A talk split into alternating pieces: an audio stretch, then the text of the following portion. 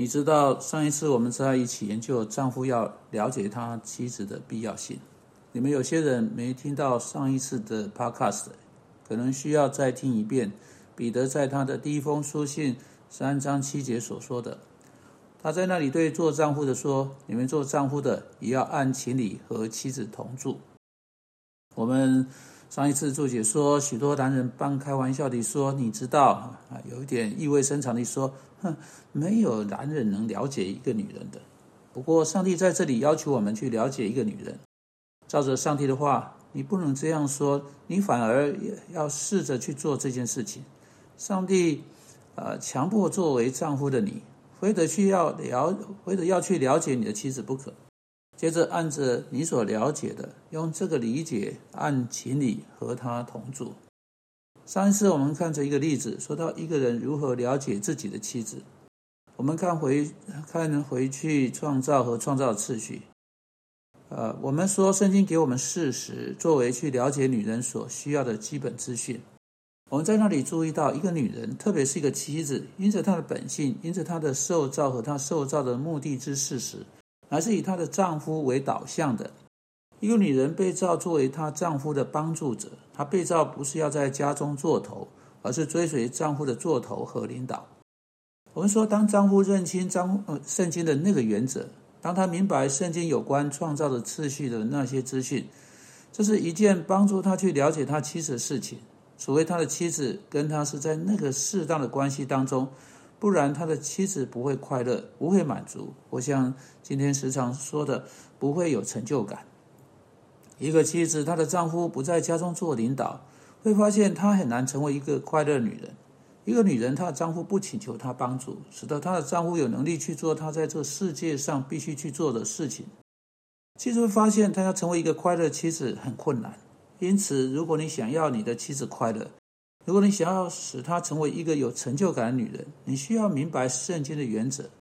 好，这是最基本的，这是最主要的。就是圣经提供的基础性的原则，你要借此去了解女人。其次啊，是衍生出来的。我们今天在这次 podcast 中需要谈到的，乃是这是个事实。这节经文要求我们去了解我们的妻子，不只是借着去查明圣经的原则，怎么说到有关妻子或一般性说到女人，还要把这些原则应用在我们生命中我们特定的妻子身上。这意味着你必须要花一一些时间，不只是去研究圣经怎么说到，呃，有关你的妻子，还有研究生研究你的妻子啊的生命的特殊之处。也就是说，你不只要去研究圣经怎么说到有关女人和妻子，还有你的妻子像什么，你的妻子如何偏离圣经，你的妻子如何遵循圣经，你的妻子如何去面对生命。啊，或者啊，照着合乎圣经的原则，或者没有。换言之，你知道了，你的任务不只是对妻子有一般性的熟悉，你的任务是要对你的妻子特别的熟悉。这就意味着你要去研究她，你要去观察她，你要跟她讨论事情，你必须去听她说话。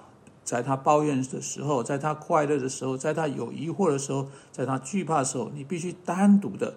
针对他个人去了解他，如同一个个体。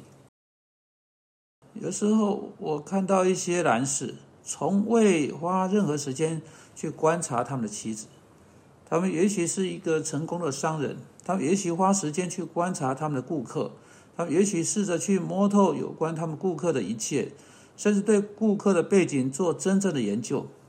顾客的嗜好是什么？什么会使顾客高兴？他们是喜欢打高尔夫球，或者他们宁可去钓鱼呢？然后他们决定，我要跟这个人去打高尔夫球，这样试着借机卖东西给他，或者我要跟另一个人去钓鱼，卖东西给他，因为他更喜欢钓鱼。不管怎样，他们会去研究他们的顾客。不过，这些同样的男士们，当他们回到家，嘿，他们从未对他们妻子做过研究。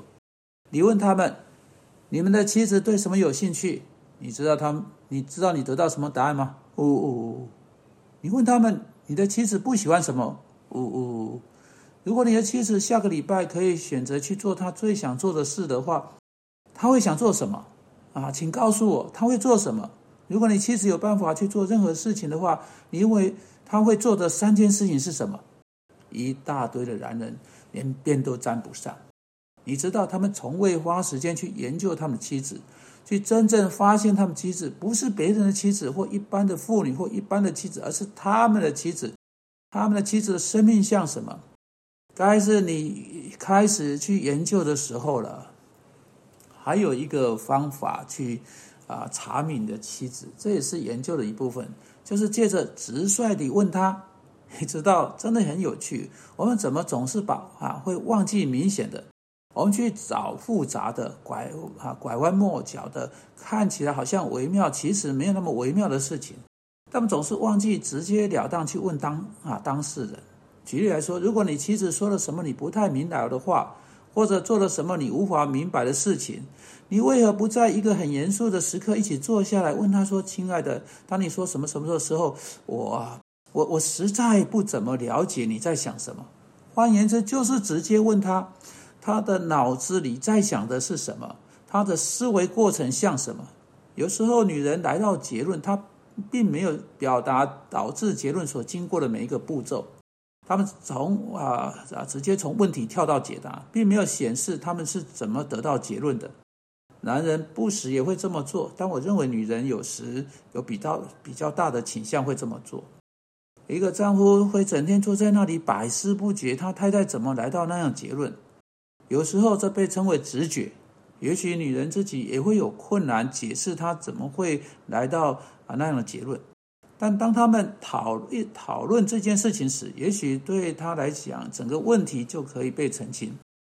无论如何，你研究你的妻子，不只是观察她以及讨论问题，会显露一大堆的资讯出来，还有直率地问他有关你不是那么确定的事情，好好严肃地问他，他真的在想什么，或他在那个评论的背后的想法是什么。